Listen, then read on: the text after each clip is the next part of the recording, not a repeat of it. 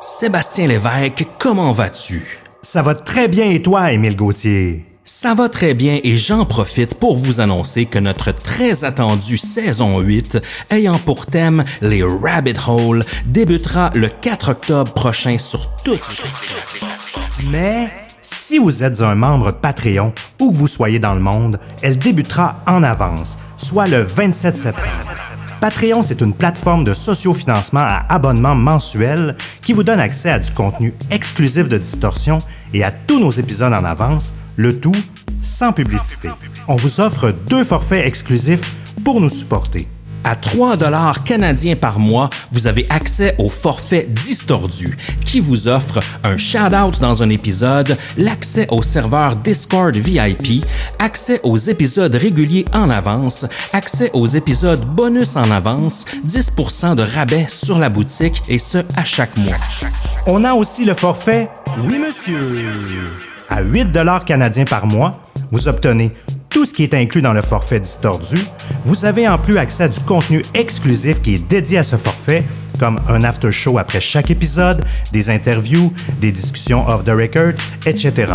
Vous avez aussi également accès à un épisode secret par saison, sans parler que vous avez accès aux épisodes secrets des saisons précédentes. Également, vous avez 20% de rabais sur la boutique à chaque mois. Rendez-vous au patreon.com barre distorsion pour vous abonner et devenir des commanditaires officiels de Distorsion. On vous remercie énormément de votre soutien et bonne écoute. Vous êtes sur le point d'écouter Distorsion, un podcast sur self-help guru Keith Raniere has been convicted of running a sex cult where women were kept as virtual prisoners to service him. But prosecutors say the group was more like a cult that had a secret society of sex slaves. Raniere was revered by the group as the smartest man in the world. Keith Raniere's crime spree has ended, and his victims will finally see justice.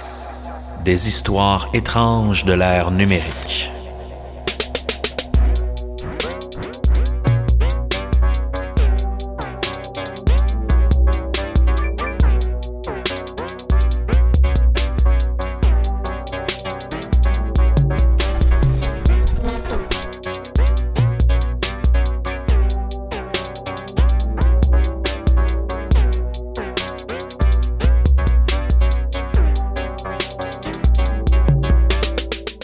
Octobre 2017, le New York Times dévoile au grand jour une organisation secrète où des femmes subiraient plusieurs sévices corporels et seraient traitées en esclaves sexuels. Grâce aux témoignages de plusieurs anciennes membres, le FBI ouvre une enquête sur cette organisation nommée Nexium et son dirigeant Keith Raniere. Par contre, celui-ci est introuvable depuis l'apparition de l'article du New York Times et est activement recherché par les autorités américaines. Mais où se cache-t-il? Suivez-nous dans cette histoire complètement tordue où plusieurs célébrités dont on ne se douterait jamais sont impliquées. Bonsoir Émile Gauthier, comment vas-tu? Ça va très bien, Sébastien Lévesque, et toi? Oh oui. Oh oui, ce soir, un sujet dont on n'a pas traité souvent, Non. les sectes Exact. à l'ère numérique, avec rien de moins que euh, le célèbre Nexium, qui est une secte fondée par euh, un homme très intelligent, un certain Keith Raniere. Et je sais pas toi, mais moi j'ai toujours eu une fascination pour euh, les gourous. Oui. Tu sais comment ils font pour un peu ensorceler les gens, là, puis avoir plein de plein de disciples Oui. autour d'eux. Oui, des adeptes et des followers. Moi aussi, c'est toujours quelque chose qui m'a qui m'a fasciné. Puis vous allez voir, Keith Raniere, c'est un personnage très particulier qui a une intelligence supérieure euh, à la moyenne et qui a développé au cours de sa vie énormément d'aptitudes autant au niveau mathématique que, social, mais aussi au niveau de la conscience humaine. Donc, euh, un peu tous des outils pour euh, manipuler un peu ses adeptes. Oui, mais on le sait, hein, à distorsion, hein, beaucoup d'intelligence, ça veut pas dire que tu as du bon jugement. Oh non. Donc, euh, il a utilisé son intelligence d'une drôle de manière et a fait plusieurs victimes. Et euh, c'est une histoire qui a quand même des ramifications canadiennes aussi. Oui, une bonne partie de l'histoire, ben, il y a une certaine partie de l'histoire qui s'est déroulée au Canada ou avec des Canadiens, Canadiennes aussi, et des gens quand même qui ont une, une grosse influence sur la société. Vous allez voir euh, cette histoire-là, euh, toute, toute l'histoire est fascinante, mais plus on avance dans l'histoire, plus il y a des gens connus qu'on se rend compte qui étaient impliqués dans cette secte-là, et ça, ça, ça nous bouleverse un peu d'une certaine manière à voir ce que l'argent peut mener d'une certaine manière. Oui, on en a déjà parlé avec Epstein, entre autres, parce Oui, qu'il ben y a oui. un peu... euh, on va toucher aussi ce soir au monde du trafic sexuel aussi. Oui. Puis euh, un peu de l'esclavagisme. Euh, Il n'y a pas que des belles histoires autour du Nexium, du même que euh, ça tourne plutôt vers euh, le drame. Mais on vous en dit pas plus, vous allez voir, ça va être assez passionnant. Pour nous accompagner ce soir dans cette histoire-là, on boit la New England IPA de la brasserie Grande Allée, shout out à Boisbriand, qui est une, une douce là, euh, New England à 5,8 d'alcool, bien tropicale, bien juteuse et houblonnée.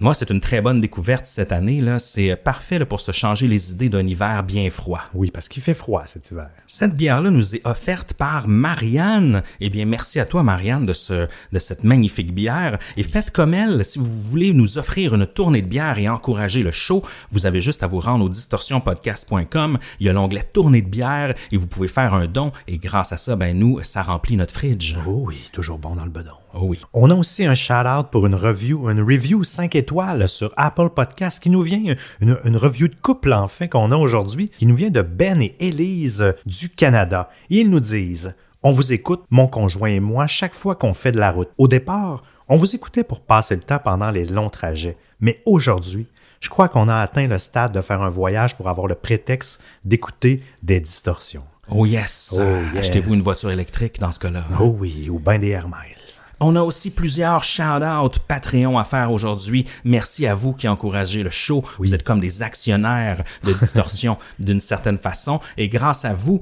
euh, en fait, nous, de notre côté, on peut améliorer le show, on peut travailler avec d'autres Ben oui. collaborateurs, tout ça, et euh, faire plus de contenu. On vous rappelle qu'on a deux forfaits Patreon, un à 2 dollars, le distordu, qui en gros donne accès à un serveur Discord, des rabais sur la boutique, mais Oui. surtout à nos épisodes en avance, donc avant tout le monde. Mais il y a aussi le forfait à 7 dollars qui est le forfait Oui monsieur, qui celui-là encore plus évidemment il donne accès à tout ce que tout ce que l'autre forfait offre, mais en plus de ça, il y a de l'exclusivité, donc des after shows, Ouais. parfois des segments qu'on va enregistrer avec des des invités qu'on va garder exclusifs pour les abonnés Oui monsieur. Mais dans tous les cas, merci à tout le monde, on vous aime profondément. Seb, je te laisse commencer. Merci à toi, Patrick L, pour ton soutien. On envoie aussi beaucoup d'amour à Audrey R. Toi, Cyril B, reconnais-toi, on t'aime. 4B, un gros shout-out à toi. Charlou T, I love you. Aussi plein d'amour du côté de Michel L. Merci aussi à Allison B. Un gros shout-out et beaucoup d'amour à Annick VC. Et à toi, Anthony P. Je sais que tu, tu te reconnais, on te connaît bien, nous. On t'aime, merci de ton soutien. Et aussi un énorme shout-out au mystérieux Alex. Émile, est-ce qu'on est prêt à se plonger dans ce nouvel épisode? Oui, mais juste avant, on doit dire un petit mot à propos de notre partenaire, la Faculté de l'éducation permanente de l'Université de Montréal, celle qui enseigne aux adultes et où les admissions sont en cours en ce moment pour le certificat en enquête et renseignement, mais comme pour les 30 autres programmes offerts. Mais ce certificat-là, il est pas mal cool. Absolument, mon cher Émile. Il s'agit d'un certificat universitaire de 30 crédits qui s'adresse à toute personne qui est passionnée d'enquête et qui souhaite travailler dans les milieux professionnels ou criminels. Au terme du certificat, vous allez être en mesure de mener une enquête de A à Z. Ce certificat est parfait si vous voulez compléter une formation existante, réaliser un bac par cumul avec d'autres certificats, par exemple criminologie, ou encore pour réorienter votre carrière. Est-ce que ce serait une bonne formation pour, mettons, euh, deux podcasteurs pour, comme toi et moi qui s'intéressent aux enquêtes? Oh que oui, mon gars, même que j'y pense à tous les jours. Peu importe d'où vous venez, que vous soyez un distordu canadien ou européen, vous pouvez vous inscrire au certificat en enquête et renseignement à la FEP, qui est la Faculté d'éducation permanente, et vous avez juste, vous avez juste à vous rendre au fep.umontréal.ca. Et là-dessus, Seb, est-ce qu'on est prêt à se plonger dans le mystérieux monde du Nexium? Oui, Allons-y. Yeah. Nous sommes le 17 octobre 2017. Le populaire média américain The New York Times publie une enquête et dévoile au grand public l'existence de pratiques douteuses à l'intérieur d'une entreprise de développement personnel et d'entraide. Cette organisation qui existe depuis 1998 est basée à Albany, dans l'État de New York, aux États-Unis. Elle s'écrit avec les chiffres romains NXIVM et se prononce Nexium. Elle possède également des chapitres ou des divisions, si vous voulez, à travers les États-Unis, mais aussi le Canada et le Mexique. Parmi ses membres, il y a l'actrice canadienne de Vancouver, Sarah Edmondson, qui a entre autres étudié en théâtre à l'Université Concordia à Montréal. Elle a aussi joué dans, dans la série Stargate euh, ou Fringe, par exemple. Mais je dois vous avouer que moi, je la connaissais pas comme, comme actrice. Oui, non, moi non plus. Avant de travailler sur, euh, sur ce cas-là. Après avoir été recruté dans l'organisation en 2005 par le cinéaste Marc Vigente, Vicente, que je connaissais pas non plus, on va y revenir euh, sur lui, euh, elle a assisté à un premier workshop sur le développement personnel et suite à ça, elle a décidé de s'impliquer encore plus dans l'organisation. Au fil des années, elle a recruté des centaines de nouveaux membres pour ensuite monter les échelons. Autour de 2015, elle s'est même fait offrir d'ouvrir et de diriger un centre Nexium à Vancouver, la ville où elle habite, et ainsi, ça permettait à Nexium d'avoir une première présence en sol canadien.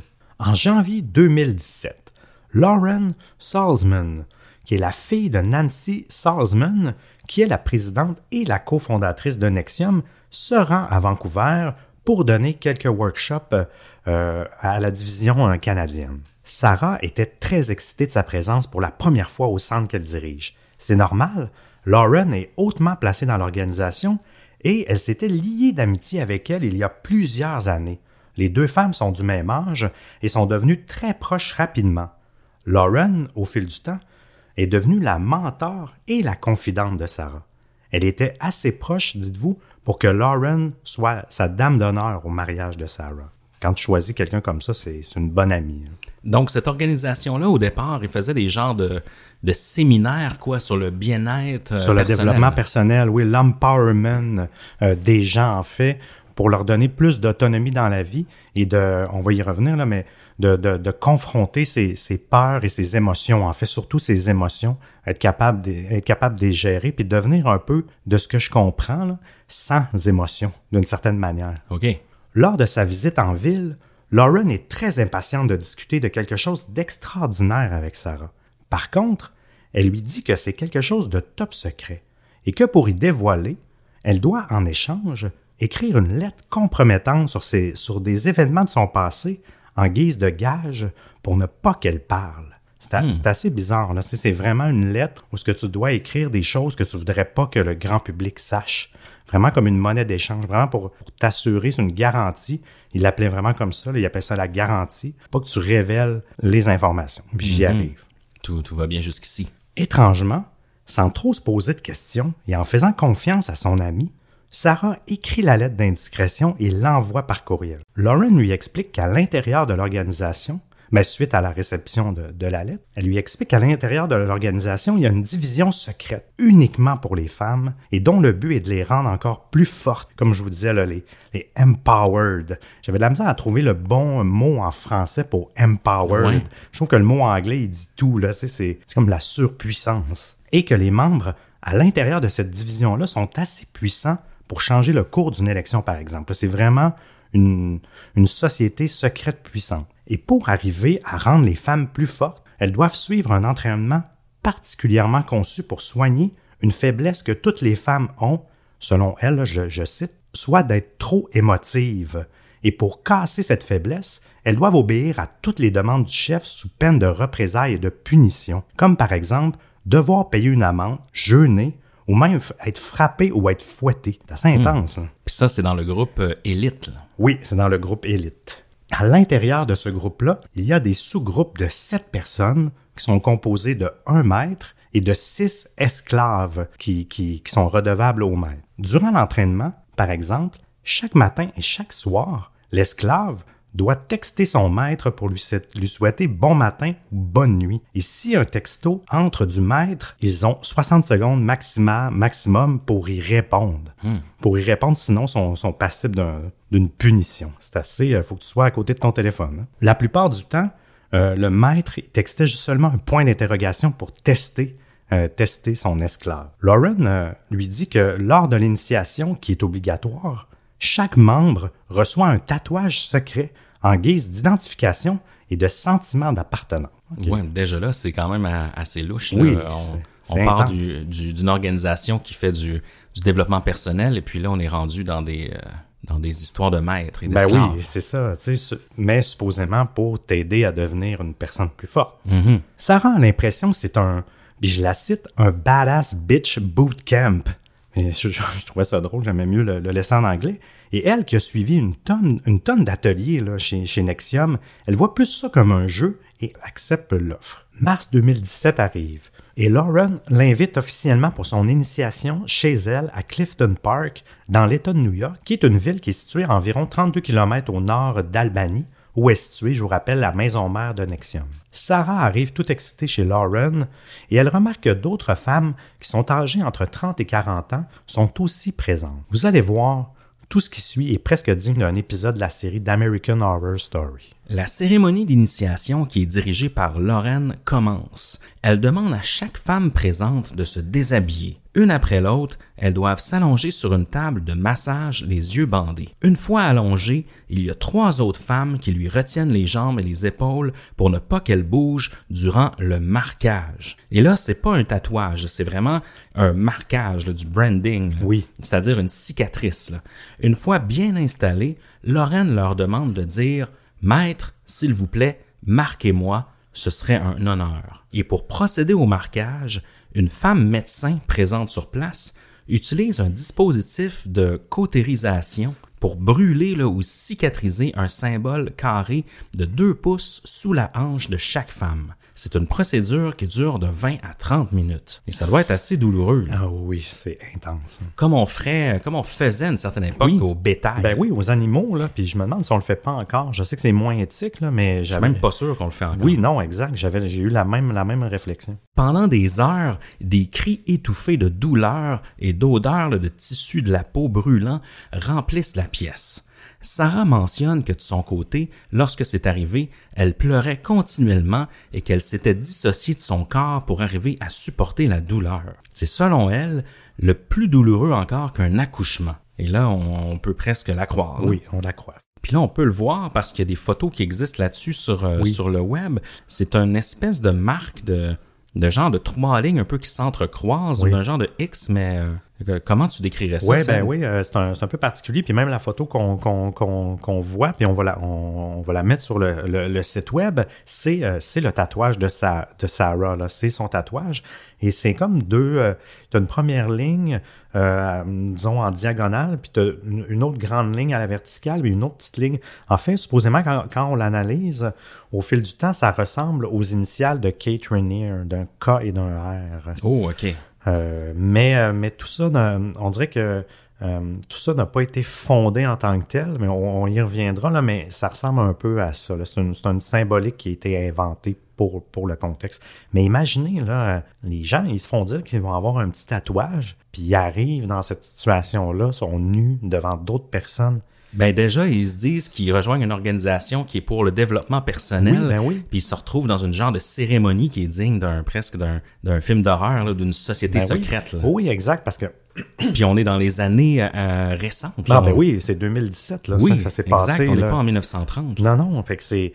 Puis ces gens-là, tous les gens qui, qui sont recrutés, c'est des gens qui connaissent déjà Nexium, qui ont déjà participé à plein d'ateliers réguliers sur le développement personnel. Donc, ça, ça doit faire un, choc quand même. Ben oui. On va revenir tranquillement, on va se diriger tranquillement vers qui est Kate euh, Ranieri et puis on va revenir un petit peu sur euh, sur euh, sur ce qu'est le Nexium. La mission première de Nexium est d'offrir des ateliers qui selon leur dire sont conçus pour favoriser un grand épanouissement personnel si on peut dire en éliminant les barrières psychologiques et émotionnelles. La plupart des participants suivent seulement les ateliers de leur programme intitulé Executive Success Programs, qui donnent des outils à ces participants pour reprendre leur vie en main. Puis ces ateliers-là là, sont disponibles autant pour euh, les hommes que pour les femmes. Depuis la fin des années 1990, environ 16 000 personnes se sont inscrites aux différents cours qui coûtent plusieurs milliers de dollars à chaque fois même. Oui, oui, oui, même 25 000 dollars par oui. jour. C'est pas pour n'importe qui. La plupart des participants ne vont pas plus loin que de suivre les cours offerts,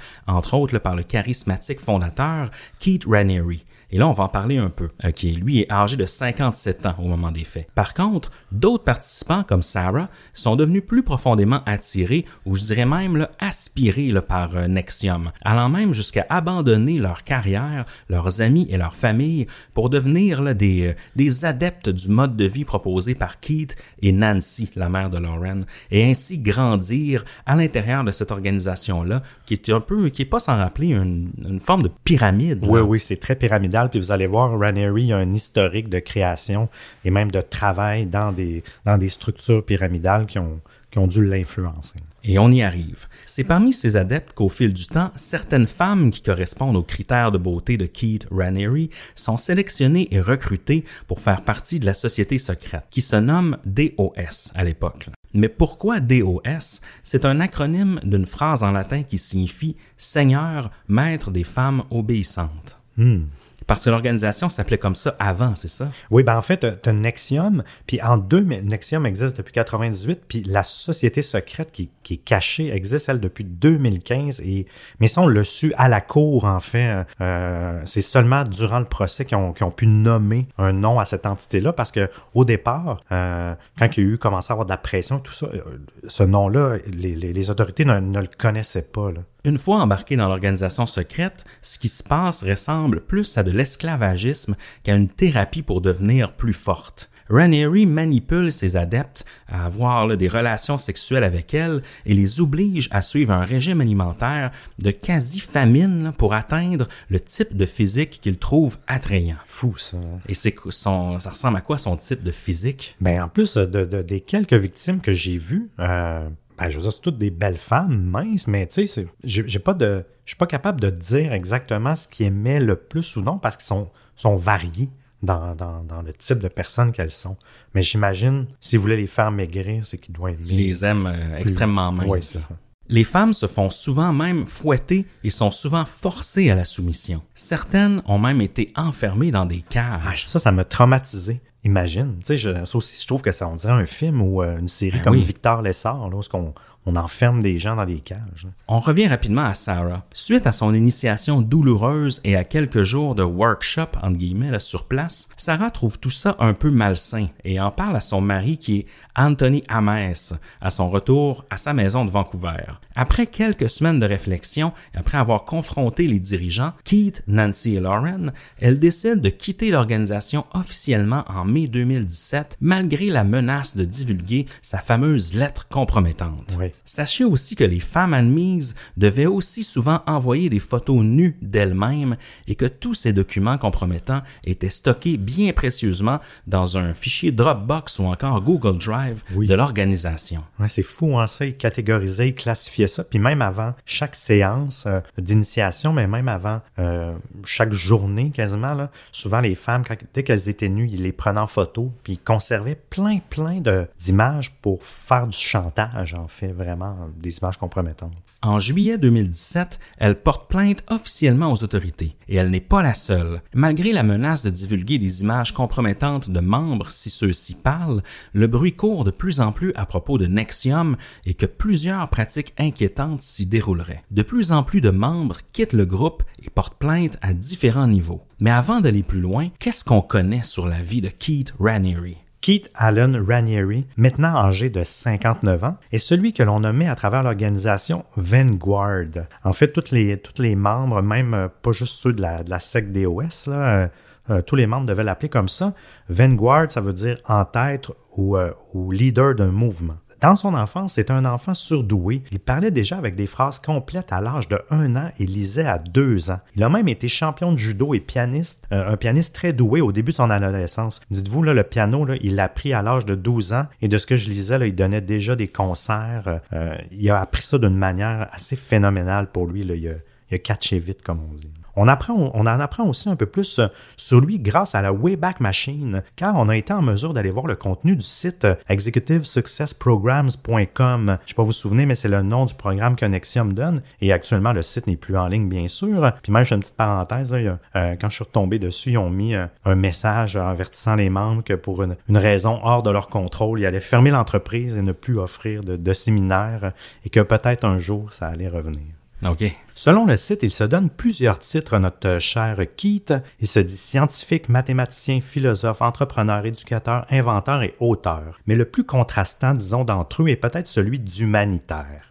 Il mentionne avoir consacré sa vie à l'étude de la psychodynamique humaine et au développement de nouveaux outils pour euh, l'empowerment, comme que je vous disais, l'expression et l'éthique humaine. C'est beaucoup de mots pour, euh, pour, pour pas dire grand-chose d'une certaine manière, mais c'est comme ça qu'il se définissait. Par contre, il est aussi considéré comme l'un des trois meilleurs au monde pour résoudre des problèmes mathématiques. Il a été honoré en 1989 par le livre des records Guinness dans la catégorie du QI le plus élevé. Il a une capacité de résolution de problèmes qui est estimée à un humain sur 425 millions d'humains par rapport à la population en général. Ça, c'est, ça m'a surpris, puis J'arrive pas à comprendre comment ils ont pu arriver à ce à, moins avoir un, cette fraction-là. Oui, c'est ça, exact. Il a des brevets en instance dans les domaines du potentiel humain, ça je me demande comment ça peut être possible, et de l'éthique, de l'expression, de la formation vocale et musicale, de la performance sportive, du commerce, de l'éducation et de l'apprentissage, du traitement de l'information, de la modélisation humaine aussi. OK, il y a des brevets dans tous ces domaines-là. Oui, ben oui, mais en fait, c'est vraiment quelqu'un d'intelligent. Il étudie en informatique, il étudie en physique, il a enseigné les mathématiques. Euh, ça, très rapidement ça a l'air que même au secondaire, il enseignait déjà les maths universitaires. C'était vraiment un génie des mathématiques. Il détient également plusieurs brevets technologiques sur des inventions informatiques et sur un système de guidage du sommeil. On n'en sait pas plus. Durant les années 80, c'est là que là on, va comprendre un peu ses, origines. Durant les années 80, il a été impliqué dans l'organisation de, de, marketing à paliers multiples Amway. Je ne sais pas si vous connaissez, la plupart des, en tout cas en Amérique du Nord, Amway était très présent là, pour euh, vendre toutes sortes de produits. Euh, euh, puis la personne en dessous de toi aussi, vous vendez des produits un peu comme les produits Tupperware, là, si on veut. Ranier était fasciné par Amway et aussi par la scientologie, qui est une autre euh, sec un peu dans, un peu dans le même genre, et, et, la programmation neurolinguistique, qui est justement à la base de, de l'Église de, de Scientologie. Il a même également travaillé comme programmeur informatique pour la division des libérations conditionnelles de l'État de New York. C'est quelqu'un qui a eu, euh, comment dire, en très peu de temps, euh, beaucoup de, qui a accompli beaucoup de choses, du moins qui a beaucoup d'intérêts différents. Oui, oui, c'est un, un gars productif. En 90, il fonde sa propre société de marketing à plusieurs niveaux, le Consumer Byline Inc., CBI. Par contre, CBI a fermé ses portes en 93 après avoir fait l'objet d'une enquête par 20 États américains. Cette année-là, New York a déposé une plainte alléguant que l'organisation était un système pyramidal. Suite à la fermeture de CBI et malgré une poursuite pour vente pyramidale en 94, ils fondent une autre entreprise du même genre qui s'appelle National Health Network, qui elle aussi c'est un système de vente de pyramidal mais pour des vitamines. En 96, Ranieri a signé un consentement lui interdisant définitivement de promouvoir ou d'offrir ou même de participer à un système pyramidal à cause de, de, toutes ces accusations-là. Il a terminé avec une amende de 40 000 En 98, il crée enfin Nexium avec Nancy Salzman, qui est une, qui est une infirmière et, et, qui crée Nexium, qui est une entreprise, comme on vous disait, qui offre des ateliers de développement personnel. En 2003, un petit peu plus tard, il fonde une autre, une autre entreprise qui s'appelle Nexium Corporation, qui est une société pionnière pour diverses autres activités impliquant la création d'espaces de construction communautaire abritant des installations sportives, des spas, de santé et de bien-être. Il est aussi le, fondateur de GNES, puis ça on va y revenir un peu tout à l'heure, G, euh, J pardon, N-E-S-S, et cette, cette organisation-là, c'est pour promouvoir l'avancement et encore l'empowerment des femmes à travers le monde. C'est un peu un peu GNES, c'est un peu l'ancêtre de DOS, d'une certaine manière, mais c'est la, c'est la couche grand public. Ça fait un peu le tour de, son parcours professionnel qui est quand même assez atypique. Puis on, revient à notre histoire. Vous allez remarquer qu'il y, a une insouciance des autorités face aux nombreuses plaintes de l'organisation parce que Ranieri, il a eu, dans le passé, comme on peut le voir, il a eu toujours eu des problèmes avec ces entreprises pyramidales. Il était quand même sous l'œil des autorités. Mais vous allez voir, ça a pris du temps tant qu'ils agissent malgré les plaintes de plusieurs mois.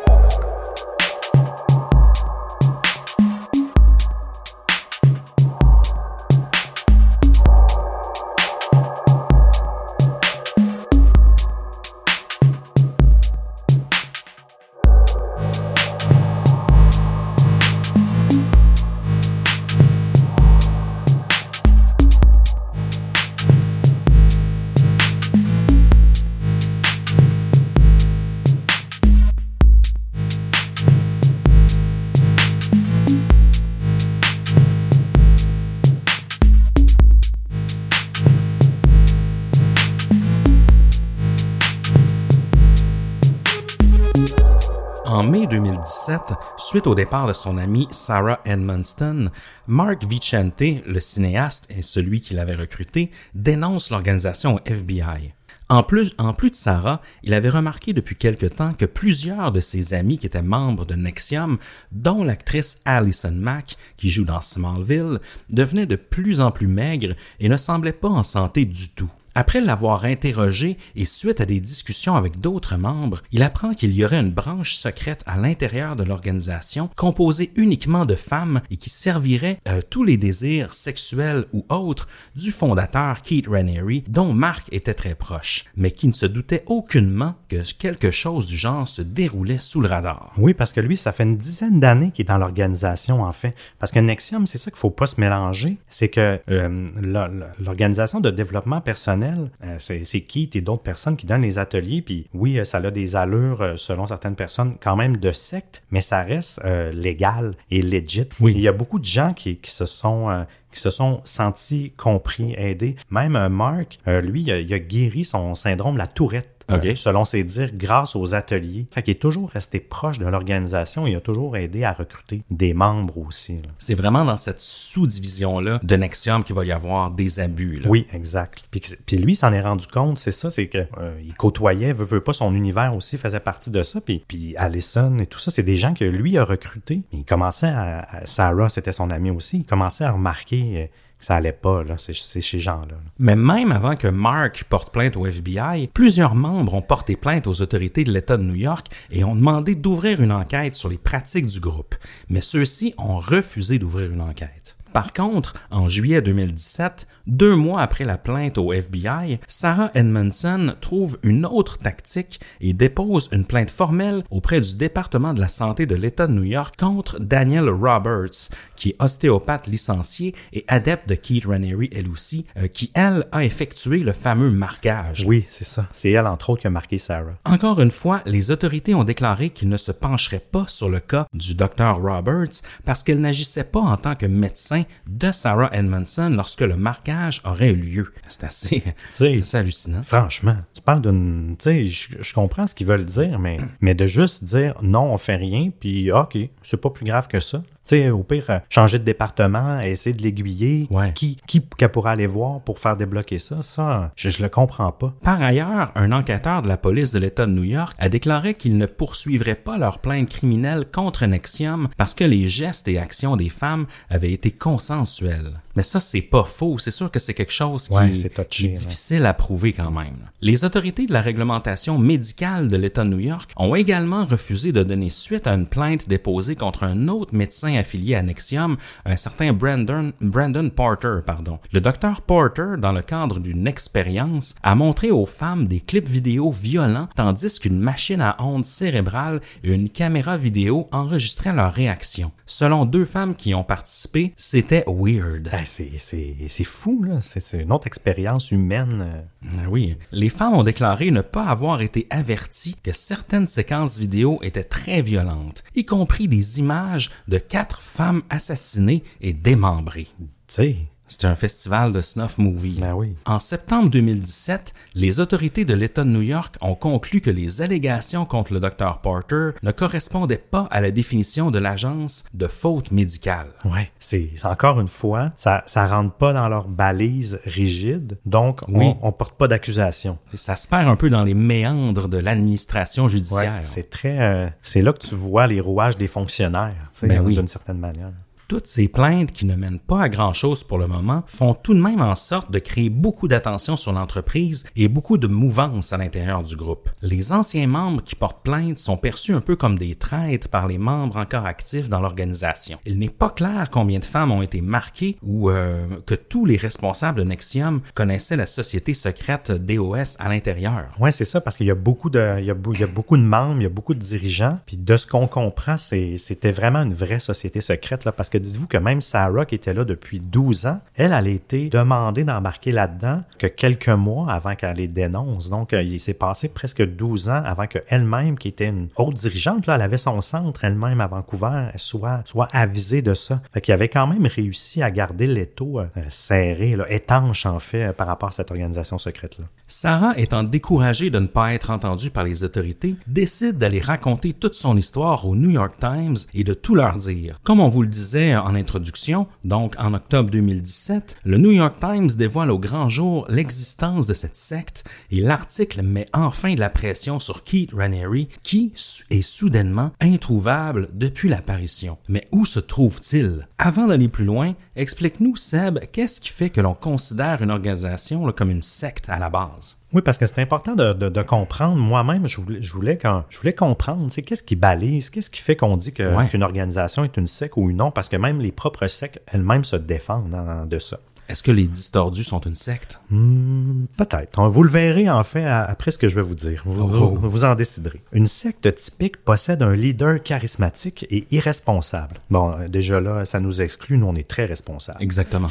qui persuade par la coercition et exploite ses membres économiquement, sexuellement ou d'une autre manière. Donc il y a toujours de l'exploitation à quelque part. La question, qu'est-ce qui fait qu'un groupe est une secte? Certains disent que le mot euh, culte ou secte est une étiquette péjorative utilisée pour discriminer les nouveaux mouvements religieux. Souvent, pour se défendre, ils ont tendance à... Oui, à utiliser cet argument-là. Oui, exact. Mais historiquement, les sectes ont toujours fait partie du paysage et continuent de faire partie du monde aujourd'hui. Le mot secte peut être largement défini comme la vénération religieuse formelle ou un système de croyances religieuses et son corps d'adhérents. Ou ça peut être aussi une religion considérée comme un peu orthodoxe ou fallacieuse. Ça peut être aussi une grande dévotion à une personne ou à une idée, ainsi que euh, en tant que personne unie par dévotion ou allégeance à un mouvement ou à une figure artistique ou intellectuelle. Mais quand on lit cette définition-là, là, on dirait que ça peut inclure potentiellement tous les fans de Star Wars ou même de Maroon 5.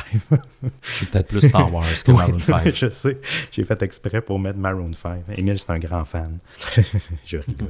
Le psychiatre Robert J. Lifton, qui a enseigné à la Harvard Medical School, a justement écrit un article au début des années 80 où lui, il explique trois caractéristiques les plus communes qui sont partagées par les sectes qui sont destructrices. De un, comme je vous disais, ils font un leader charismatique qui devient de plus en plus un objet d'adhération au fil du temps, car les principes généraux qui ont pu à l'origine soutenir le groupe perdent leur pouvoir. C'est un leader vivant qui n'a aucune responsabilité significative et devient l'élément le plus déterminant du groupe et sa source de pouvoir et d'autorité. Puis ça, ça fait du sens avec Nexium et même DOS, la sous-division, parce qu'à la base, euh, il fait rentrer ces femmes-là en leur disant que c'est une thérapie spéciale pour les faire devenir encore plus fortes, euh, plus empowered. Mais plus le temps avance, plus l'objectif initial se tasse, puis elles deviennent des esclaves, autant pour des tâches que, que sexuelles. Donc là, ça cadre bien avec, avec euh, ce que Keith fait. Deux, il faut aussi un processus d'endoctrinement ou d'éducation qui est utilisé, qui peut être vu comme une persuasion coercitive ou une réforme de la pensée, communément appelée le lavage de cerveau. L'aboutissement de ce processus peut être vu par les membres du groupe faisant souvent des choses qui ne sont pas dans leurs propres intérêts, mais toujours dans le meilleur intérêt du groupe et de son chef. Encore une fois, on peut ramener aux pratiques sexuelles, à, tout ça, ça, oui.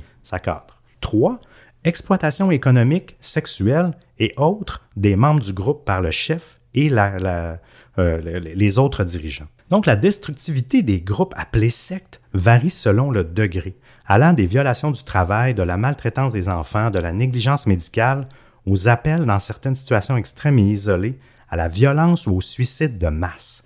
On en a déjà vu là, des, euh, des, des sectes qui se, qui se tuent euh, euh, tous ensemble. On en a une. C'est souvent le l'exemple qu'on a des sectes, hein, on pense à la, secte de, Jim Jones ou encore à Rock ou même à Charles Manson oui, d'une ben certaine oui. façon. Oui, il n'y avait pas au Québec l'ordre des Templiers solaires ou. Euh, oui, c'était, je crois que c'était, euh, c'était québécois, mais c'était suisse aussi. C'était une branche, me semble. Et oui, Luc Jouret et compagnie, là, ils ont commis un, suicide collectif euh, dans les années 90. Ah oui, il y avait plein de. Une tragique. Ah, vraiment, puis il y avait des hauts dirigeants. Je me souviens, ça avait quand même marqué le Québec. Ben oui, euh, cette histoire-là. Hein. Les Raéliens aussi ont beaucoup marqué le Québec. Ben euh, on a une historique quand même de sectes euh, assez importante au, Québec et au ah Canada. Oui, non, c'est vrai. Certains groupes qui étaient autrefois considérés comme des, sectes ont évolué historiquement pour devenir généralement considérés comme des religions Euh, le pouvoir est passé de un seul chef à un gouvernement d'église, par exemple, plus large, et ces groupes ont cessé d'être perçus comme simplement être dictés par la personnalité et définis par un seul individu, parce que ça aussi, ça fait la différence.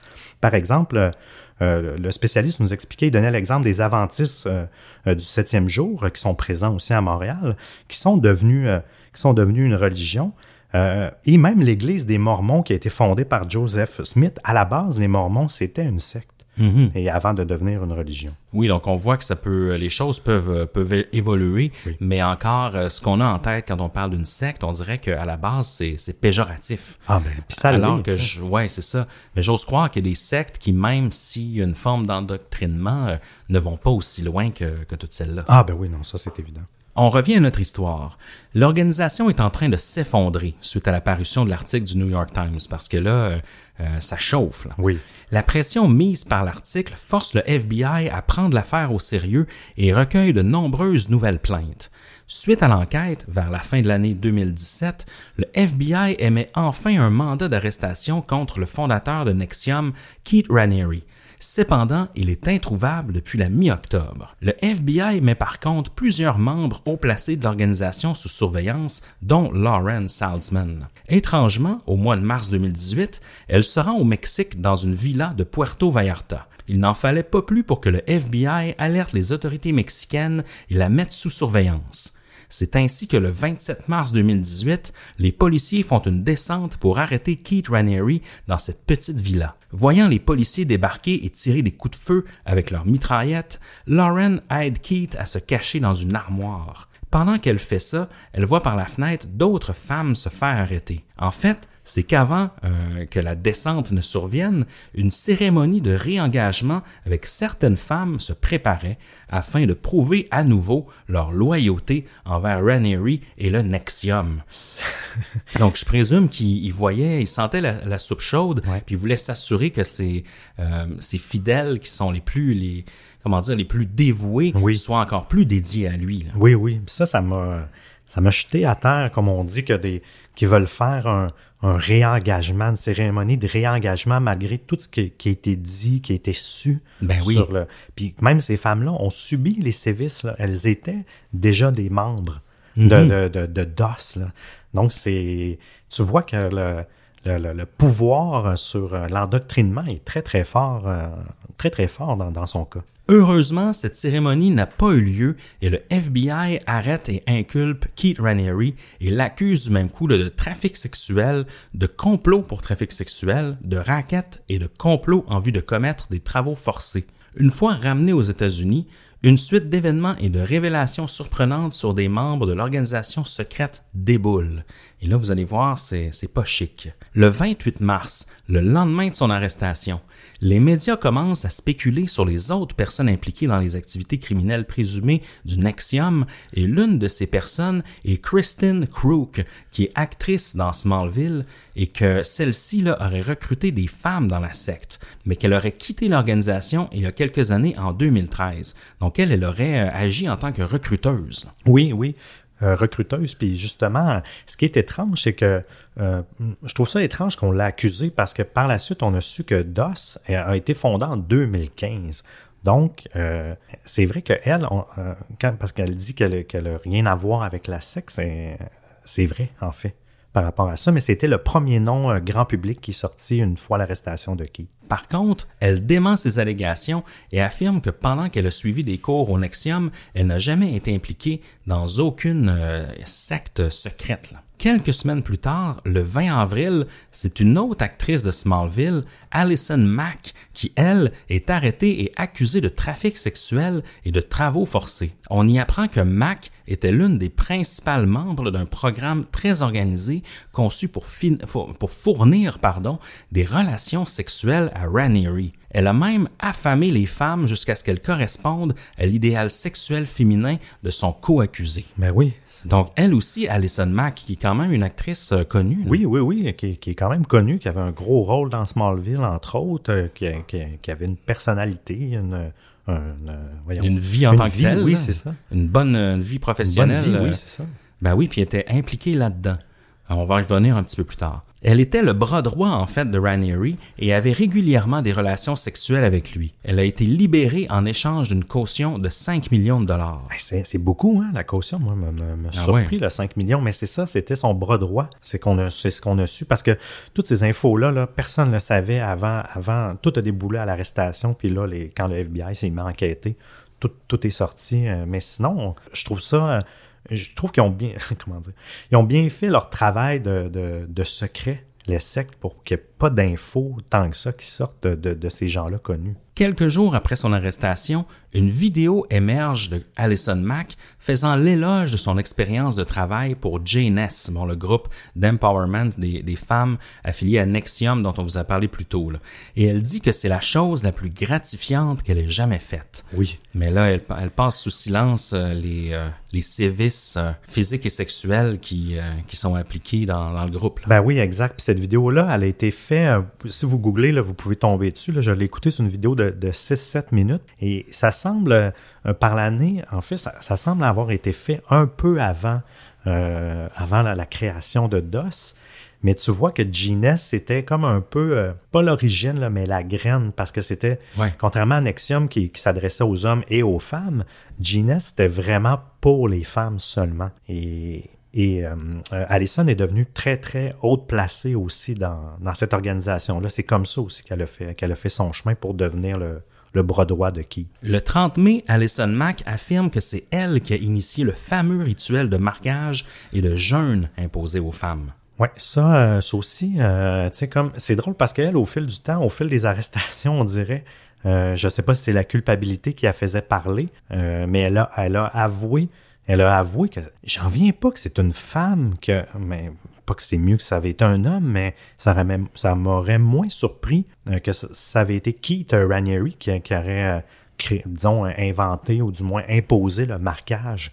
Mais le fait que, que ça soit une, une femme, ça, me- ça me dérange encore plus. Comment tu peux faire subir ça à, à d'autres femmes? Tu sais, je- C'est complètement à l'opposé de, de la mission de leur organisation, Exact, qui est de justement d'autonomiser les femmes, de les Oui. rendre plus fortes et tout ça, mais se supporter.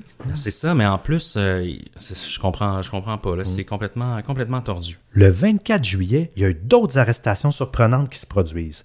L'héritière de Seagram, Claire Bronfman, euh, la famille Bronfman, c'est une des, des familles les plus riches canadiennes, Oui. canadiennes entre autres, euh, et la cofondatrice euh, de Nexium, Nancy Salzman, sa fille Lauren et l'ancienne comptable Cathy Russell sont arrêtés et accusés de complot pour racket. Les, les procureurs allèguent que les quatre accusés ont recruté elles aussi des partenaires sexuels pour Ranieri et ont utilisé le harcèlement, la coercition et des sévices abusifs pour intimider et attaquer les femmes aussi.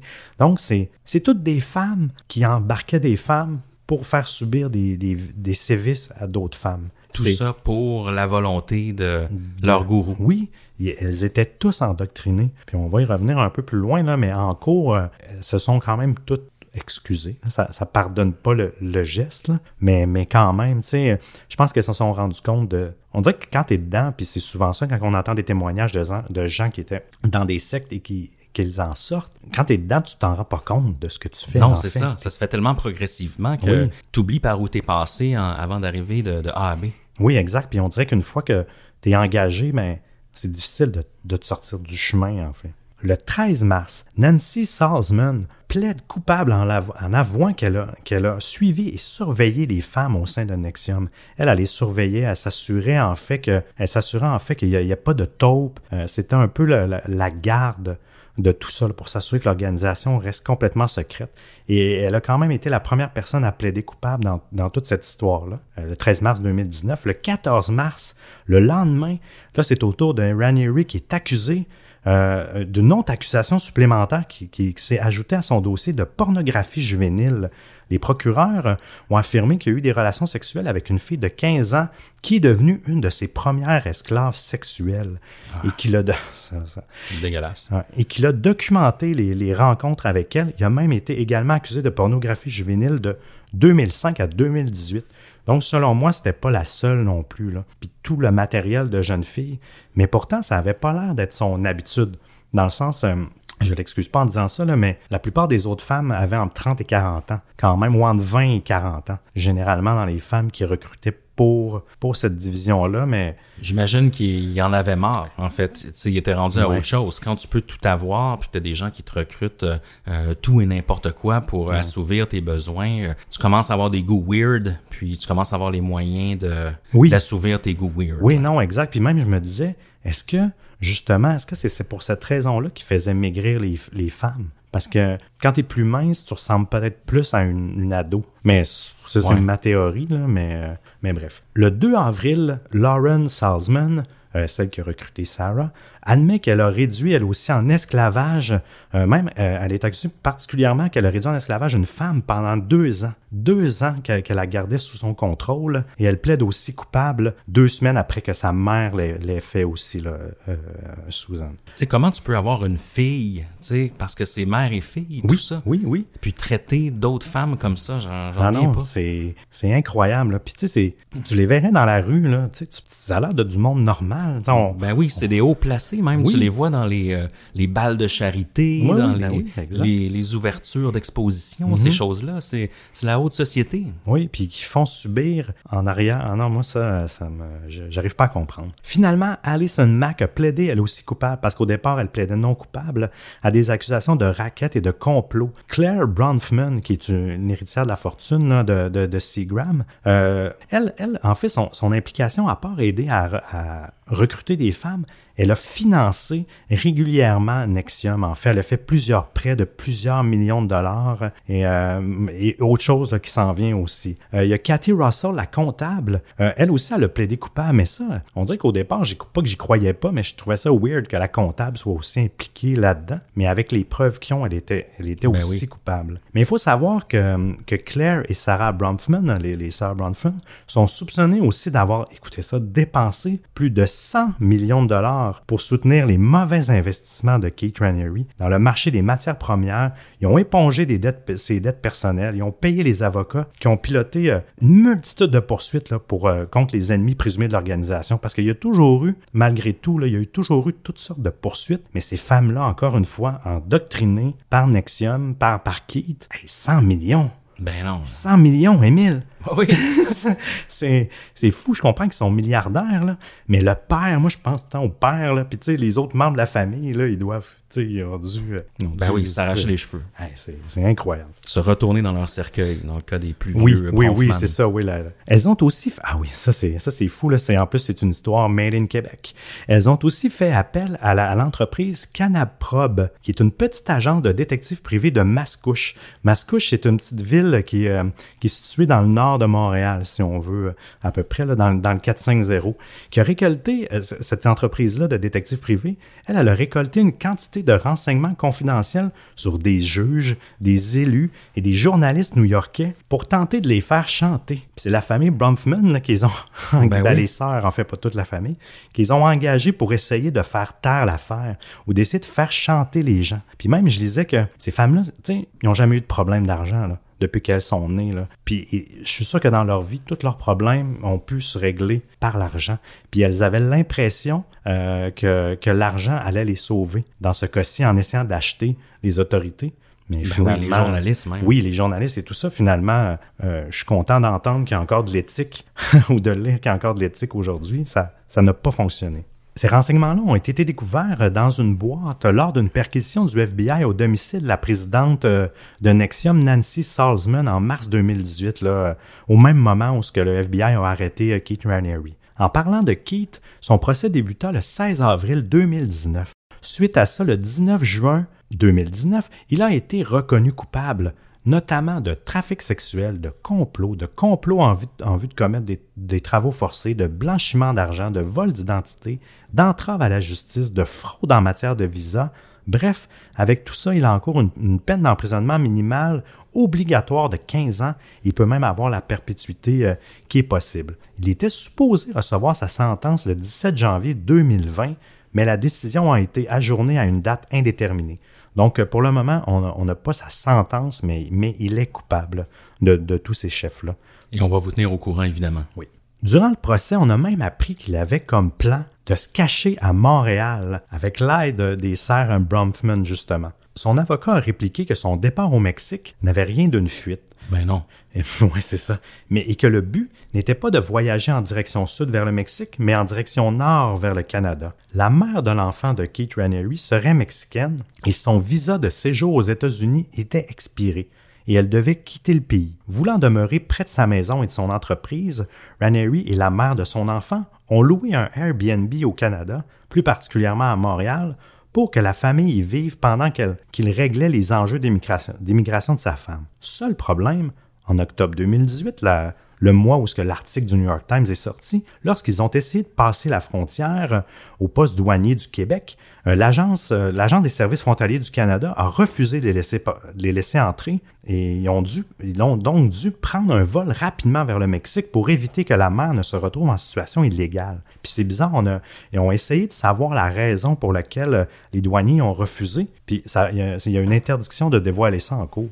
Okay. Fait qu'on ne sait pas pourquoi, parce qu'il n'y avait pas... Euh, euh, lorsqu'il a, tenté de se sauver, parce que de ce que je lisais, c'était peut-être même quelques jours avant que l'article sorte, comme s'il avait été au courant qu'il allait avoir un article. Il y avait quelques jours de décalage, donc euh, il n'y avait pas de mandat d'arrêt, de ce que je comprends contre lui, parce que sinon, s'il y avait eu un mandat d'arrêt, il l'aurait pogné aux douanes, dans le sens que les douanes québécoises auraient alerté le FBI il n'y aurait pas eu le temps de se rendre au Mexique, mais tout ça s'est fait un peu incognito.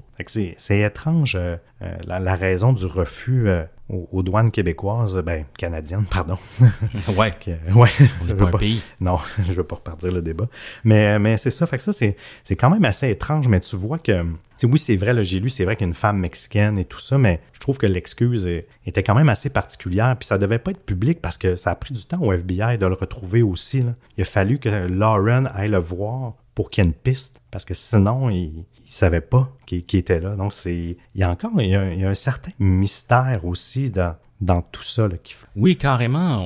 On ne sait pas en trop, trop encore aussi. Euh, il y a plein de choses qu'on ne sait pas dans, dans l'organisation même du DOS, là, cette l'espèce de sous-culte à l'intérieur euh, du Noxam. Puis on ignore encore qu'est-ce qui se passait vraiment là à, porte fermée derrière derrière tout ça? Chose certaine, c'est c'est pas très beau. Hein. On vous a parlé un peu de, de Epstein en début de saison 6, mm-hmm. euh, pas plus qu'un peu. Là, on, en fait, on a fait un épisode. on a fait un épisode complet euh, et on parlait à ce moment-là aussi de R. Kelly. Ça me fait penser un peu, euh, encore une fois, à ce type de ce type de situation là. C'est sûr que c'était c'était c'était une organisation qui vivait qui visait justement la comment dire, la, la mise en valeur des, de, de, soi, le développement personnel, tout ça. Et puis les sous-catégories, justement, étaient plus axées vers les femmes. Mais euh, j'ai de la misère à comprendre, est-ce que, est-ce que tout ça n'était qu'un prétexte pour Keith Raniere à assouvir ses services sexuels? Ou, euh? ah, c'est sûr que oui, oui. Puis aussi, lui, en tant que personne, à quel moment est-ce qu'il a, il a flippé lui aussi? Parce qu'il devenait, justement, c'était quelqu'un de très intelligent à la base, qui aurait pu facilement... Euh, je sais pas comment dire, qui aurait pu facilement euh, assouvir ses besoins sexuels sans passer par ah, là, sans, sans aller vers le trafic. C'est pour ça que je comprends pas ces gens-là, en fait, qui ont qui, qui, qui, qui mettent en place des systèmes de recrutement. C'est c'est carrément de la prostitution pour moi. Oui, oui, oui, de la prostitution gratuite, là, si je peux me permettre, là, dans le sens qu'ils payent pas. Euh, c'est, c'est, des gens qui, qui obligent, tu sais. Puis là, oui, c'était des adultes. Euh, c'est moins pire en gros guillemets que des enfants, puis je mets ça en gros guillemets, là, dans le sens que... Euh, et, ce qui est étrange, c'est que, que, ces adultes-là, c'est vrai qu'à la base, elles étaient consentantes, les femmes, d'une certaine manière, parce qu'elles restaient là. là puis quand je dis ça, je, n'excuse pas les, les, gestes du tout, là, c'est horrible, mais, mais c'est l'endoctrinement qui fait ça. Parce qu'elles, elles étaient convaincues que c'était pour... Euh, euh, pour devenir plus fortes, meilleures en fait. Mais tu sais, faut quand même soupçonner que c'est des gens qui avaient, j'ose croire, une, faible estime de soi. Quand tu as besoin d'aller dans, puis je ne juge pas les gens qui veulent aller dans des séminaires de développement personnel, mais quand tu as besoin d'aller dans des, dans, dans, des séminaires comme ça, ou même y rester accroché, là, pas juste y aller une fin de semaine, là, mais y rester, c'est que tu as, un manque de confiance en toi. Là, oui. Et que, tu recherches des outils pour t'aider à ça. Mais c'est pour ça que d'exploiter ces personnes-là, c'est c'est la pire bassesse. Ben oui. C'est sûr qu'en allant là, tu, tu veux aller chercher des outils, tout ça pour t'améliorer, mais tu le sais pas au départ. Quand tu quand tu t'inscris à ton premier cours au, euh, au Nexium, on te dit pas, hey, en passant, on va faire une cérémonie, on va te marquer, puis tu vas devoir Ben oui. coucher avec euh, le, le boss euh, Oui, à, tous les jours. C'est que ça se fait tellement par progression puis par euh, manière de manipulation que justement, on, en- on en disait quelques mots tout à l'heure. Je suis convaincu que ces victimes-là n'auraient jamais cru se rendre aussi loin. tu sais. Ah non, c'est sûr que non.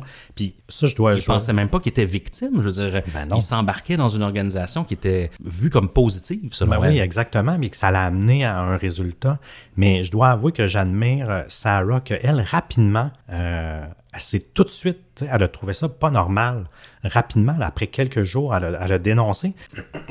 Dites-vous qu'elle, elle s'est faite recruter euh, dans, dans l'organisation secrète en mars. Elle a eu son initiation en mars, plutôt elle a été recrutée en janvier, en mars, puis en mai, elle quittait, et en juillet, elle portait la plainte au FBI. Donc, ça a été quand même assez vite, puis en, en mai aussi, en même temps, Mark portait plainte aussi au FBI. Donc, c'est euh, tout, tout ça déboulé très, très vite, entre autres grâce à Sarah.